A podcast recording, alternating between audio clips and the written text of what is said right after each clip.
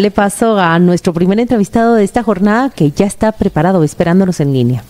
Participa en la carrera internacional de la luz y el sonido el domingo 13 de noviembre, 10K y 5K, categorías libre, discapacidad visual y discapacidad auditiva. Donativo 100 quetzales. Más información en las redes sociales del Benemérito Comité Pro Ciegos y Sordos de Guatemala. Una carrera en la que se ve y se escucha tu corazón. La verdad es que em, estas entrevistas las solemos tener nosotros, pero hoy nos atiende alguien eh, distinto a, quienes han solido atendernos en esta serie de entrevistas con el Benemérito Comité de Prosiegos y Sordos de Guatemala. Hoy nos atiende Julián Velázquez, un beneficiado, un usuario de ese comité prosiegos. Miren, tiene 68 años y les voy a presentar muy brevemente la vida de él para que arranquemos luego la entrevista. Él era... Eh, vidente, veía bien, pero fue a raíz de un accidente en su vehículo que, que perdió la vista. Eh, muy brevemente le, le, trasladaron los datos a la productora eh, de que él intentaba caminar y se tropezaba con, con todo.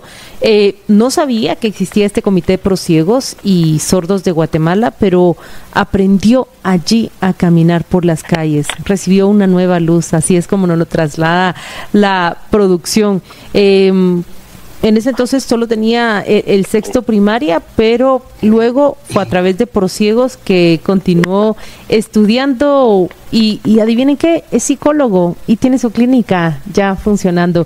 Bienvenido Julián Velázquez, qué, qué bonito arrancar el día con, con ese ánimo y con ese optimismo que usted transmite a pesar de la gran adversidad que vivió. Sí, muy buen día para todos, amigas y amigos en este lindo día. Bienvenido, muchas gracias por... Julián Velázquez Pay, soy una persona con discapacidad visual. Estoy a la orden para cualquier pregunta que se me haga. Julián, Julián, cuéntenos un poco de su historia. ¿Usted eh, nació ya con ceguera o, o, o cómo, cómo fue su pérdida de la vista? Les cuento. Yo soy del departamento de San Marcos y con ¿De Tierra Fría o de la costa en San Marcos? Eh, del tumbador San Marcos. Ah, eso es el mejor clima de San Marcos, eso ahí es templadito. Sí, ahí se cultiva el café. Entonces, con la idea de sobresalir, ¿verdad? Yo veía a, mi, a mis padres que totalmente con una escasez económica y yo fui creciendo y dije, algún día me voy para la capital y de repente se mejorará pues el, la situación económica de mi familia. Entonces, al estar acá en la ciudad capital, eh, me nació, yo venía nada más eh, prácticamente sin estudios, ¿verdad? solo tenía la primaria, hasta sexto grado de primaria, y me metí a trabajar al, a lo que cayera, ¿verdad? En un inicio, en, desde el inicio, pues entonces comencé como ayudante de albañil, ¿verdad?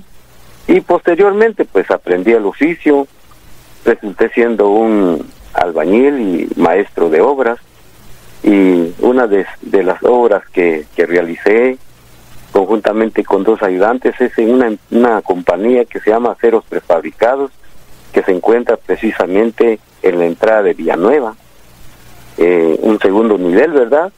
Eh, y en fin, hice así obras no tan grandes, pero tampoco pequeña, ¿verdad?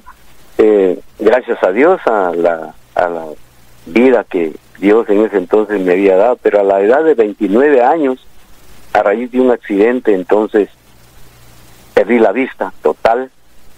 Quiero contarles que qué horrible se siente ese cambio de vida, la verdad que uno no haya que hacer. Lo primero que pensé es decir, bueno, se ha acabado la vida para mí no me queda más que quitármela, porque ya no puedo hacer nada, y se acabó todo. Eso me imaginaba, ¿verdad? Teniendo, tenía ya mi esposa y tenía tres niños. Esa era mi, mi, mayor tristeza, ¿verdad? ¿Cómo hacer para sostener a la familia? Claro. Mire, y el acercamiento, el acercamiento al comité eh, de, personas ciegas y sordas, ¿cómo, ¿cómo se da? Porque ahí empieza un poco el trampolín, ¿verdad? De, de, cambio. Sí, cómo no. nunca me imaginé, ¿verdad? Que yo siempre digo un término, que acá en Guatemala eh, ha sido una bendición el Benemérito Comité Pro Ciegos y Sordos de Guatemala. Y les cuento, nunca me imaginé de esta institución noble. Después de pensar todo lo negativo, yo llegué en el en, en el 82 al Centro de Rehabilitación Integral CRI, que se encuentra precisamente en la zona 11 de esta ciudad. Ahí me pude enterar de varios compañeros y compañeras con problemas peores que, la, que las mías, ¿verdad? Y escuchando palabras, consejos, orientación de psicólogos y la buena conducta, ¿verdad? De los buenos ejemplos que en ese centro se percibe. Yo realmente dije, lo que estoy pensando, la verdad, no tiene razón de ser. Veo aquí compañeras y compañeros el cambio, pero se debe primeramente a Dios y a esta noble institución, ¿verdad? Porque yo siempre he dicho que acá hay personal docente muy bien preparados, eh, realmente nacieron para esto, ¿verdad? Con Eso una vemos, Julián, lo que vemos es que no solo aprendió a caminar allí por las calles, me imagino que debe ser un curso que está preparado con todas las reglas y los conocimientos que ustedes tienen que tener para moverse con, con mayor libertad de cuando no lo saben, sino también estudió hasta graduarse ya de la universidad. Eh, por favor, cuéntele eh, brevemente cómo ¿Cómo fue esa ayuda para enseñarle a caminar y luego seguir sus estudios? Sí, como dije en un principio, es horrible.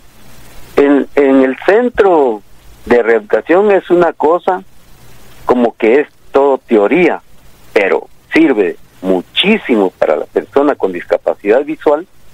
Ya en la calle pues es otra cosa, pero ya trae uno la orientación, en primer lugar, cómo manejar el bastón porque en las calles se encuentra uno con un sinfín de obstáculos. Uno de ellos son los agujeros.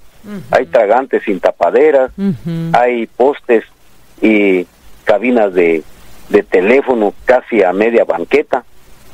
Y, se, llega uno a, a, a toparse en lo más negativo. Yo tuve la oportunidad una vez cuando empezaba a caminar solo en las calles, oía yo los pasos y trataba la manera de llegar a las esquinas, oía yo personas para decirle que me ayudaran a, cruzar la calle. Una vez llegué y unas señoritas estaban ahí, cuando vieron que iba cerca de ellas, salieron huyendo, ¿verdad? No, no me imagino qué fue lo que pensaron, dirían que de repente le iba a pedir dinero, no sé qué pensaron, pero lo cierto es que ellas salieron huyendo. Entonces, dentro de la sociedad hay de todo, como hay cosas positivas, que sirve de mucho para nosotros, también hay negativas, ¿verdad? Ay, don Julián Velázquez, muchas gracias por compartir su, su experiencia con nosotros. Muchas gracias sobre todo por compartir ese optimismo de, de cómo usted salió adelante. Nos despedimos de usted y que tenga un lindo día y gracias por aceptar esta entrevista. Hasta pronto, muchas gracias. Participa en la carrera